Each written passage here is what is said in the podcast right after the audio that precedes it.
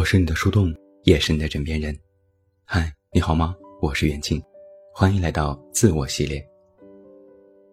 今天我们来说一个问题：你是不是也经常会暗暗和别人比较，然后觉得自己哪哪都比不过别人，然后暗自难过和焦虑呢？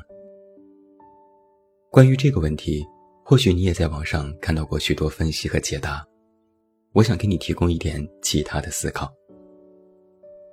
那在说这个问题之前，我们先来考虑一下另外一个问题：你有没有什么人生的高光时刻？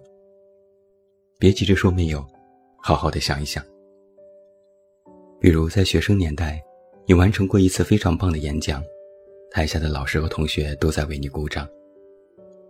比如你人缘很好，学校组织春游的时候，大家都愿意和你一起坐车，觉得你开朗幽默，特别能够活跃气氛。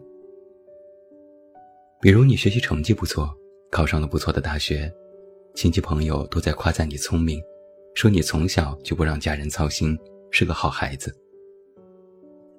比如你工作了，你完成的项目得到了领导和客户的赏识，对你的工作能力大加肯定。比如你喜欢上了一个人，本来是偷摸摸的暗恋，鼓起勇气表白后才发现，原来他也在暗暗的喜欢着你。甚至，我们也不需要真的多么的高光。你特别想吃某家人气火爆的火锅，本来在周末只是想去碰碰运气，结果刚好你去的时候就有了空位，完全没有排队。你不禁感叹：“哇塞，这运气也太好了吧！”那么那个时刻，其实也是一种高光。顺着我的这样的一个思路。你是否就想起了在你生活里的某些点点滴滴？当时只是觉得，哎呀，只是运气好一点了，只是我平时努力现在有回报了，只是碰巧遇上好事了。但实际上，那些时候其实都是你的黄金时期。紧接着，你或许就会发现一个事实是，不同的人，高光时刻也不同，黄金时期也不同。再来举个例子，或许你也认识这样的小孩儿，小的时候学习成绩特别好，勤奋好学，可不知从何时开始，突然就不爱学习了，成绩直线下降。那么，小的时候或许就是他的黄金时期。再比如某些人，学生时代成绩一般，甚至还是学校出了名的小混混，没想到进入社会了，反而游刃有余。早早做生意，发家致富，走上人生巅峰。那么，现在的他就处于他自己的黄金时期。所以，首先有一个认知是：我们生而不同，经历不同，所遇到的人事不同，所以每个人的高光时刻也不尽相同。有了这个认知之后，会有什么好处呢？这些年。我听过别人最大的苦恼之一就是，我比不上别人，我甚至比不上之前还不如我的人。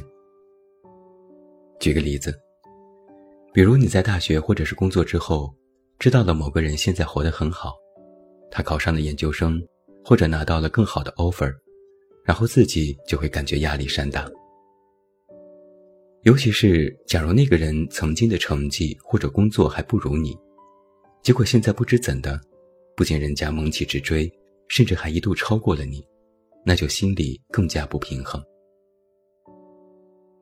虽然我们都说人活好自己就行，不用比较，但落在现实里，我们就是或多或少会和身边的人暗戳戳对比，比外貌，比身材，比工作，比对象，比住房，比钱，万物皆可比。但不比还好。一比就发现，啊，我怎么比别人落后了那么多？是不是我出了什么问题？这个时候就会产生苦恼，产生怀疑，对自我，对他人，负面情绪就会让你焦虑、难过，感觉生活不是你期待的那种模样。那么，倘若这个时候我们换个思路去思考这个问题呢？其实问题的根源不是你有多糟，不是你的问题。而是，别人正在处于他们自己的高光时刻呀。我们再来回忆一件事情：每一个人都上过体育课，跑过一千米或者是八百米。在跑道上，我们一圈一圈跑。学校一般的操场一圈是四百米，一次长跑要绕两圈，甚至是更多。那想一下，当时的你是怎么跑的？体育老师是怎么教的呢？我虽然体育成绩不行，但理论还马马虎虎。在短跑的时候，比如一百米，我们需要在起跑时就用尽全力，一直冲刺，然后到达终点。但是在长跑的时候，老师是不是告诉过你？最好把长跑分成几个部分来进行处理。起跑时也不要太用力，中途匀速一些，坚持住，快到终点时再加速冲刺。理论是有了，但在实践当中，我们往往漏洞百出。你可能在起跑的时候太猛，导致中途过于劳累，一下子就感觉两腿灌铅，怎么也没有办法提速，甚至保持匀速都很困难。这时，你就会被其他人反超。如果你还没有发力，那么这种情况就会保持到终点。虽然在起跑时你可能领先，但往往到终点你却不是第一名。如果我们把人生进行类比，某一阶段的人生可能是短跑，但是整个人生却是一段漫长的长跑。那么既然是长跑，那么在某段途中。谁超过谁都是正常的事情。你不能看到谁超过你了，就没有计划的瞎使劲儿，导致自己体力不支，反倒最后是自己吃亏。也不能看到被超过了，就想着算了，不如躺平，停下了脚步，想着自己歇会儿，那么你就会被更多人超过。而且体育老师肯定也告诉过你，不要被其他同学干扰，不要因为被反超就慌了。不要因为自己领先了就慢下来，要一直按照自己的节奏去跑。人生如长跑，每个人擅长的时间、路途、发力点等等不尽相同。你很会起跑，爆发力强，这是你的优势；别人很有耐力，持续性强，这是别人的优势。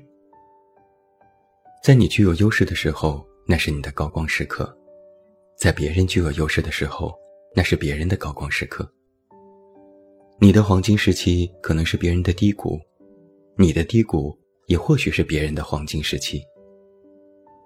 这不是一句凡事不可能一定都顺利就可以自我安慰的，而是你和别人发光发热的时期不同。那既然各有不同，再进行简单的比较，其实就没有什么意义了。光是比一段路途有什么意思呢？要比。就比一辈子，在中途你超过我，我超过你，都是寻常。比赛的成绩是要看终点的时间，而不是去在意中途谁超过谁。我们终点再见分晓。所以我才说啊，人不可能永远高光。就像是在长跑道中，你很难一直保持同一水准的爆发力，那不是正确的长跑策略。人生亦是如此，保持匀速，保存体力，学会蓄力，学会借力，学会有的放矢，才是正确的人生策略。那如果不去在意中途，我们该在意什么呢？在意那个终点，在意你自己的时间，在意你这段路途中的节奏，不要被别人打乱了你人生的跑步节奏。或许啊。在人生这段长跑里，发力有时，爆发有时，受伤有时，泄气有时。但更多的时候，人生是平凡，是匀速，是你四平八稳，是你一直都应该在自己的跑道上，向着终点一点点迈进。只要你保持前进，那么就一定会达到你渴望的那个终点。就像是在体育比赛当中。哪怕有人落后了，成绩不佳，或者中途受伤了，但只要咬着牙冲刺到终点，照样能够获得喝彩和掌声，因为他们战胜了困难，完成了比赛。这里的喝彩和掌声，是因为你超过了别人吗？不，是因为你完成了自己的目标，你超越了自己的极限，你克服了自己的困难，你到达了属于自己的终点。人不可能永远高光，但只要一直都在前进，就是胜利。我是你的树洞，也是你的枕边人。关注公众微信“远近”，找到我。我是远近，晚安。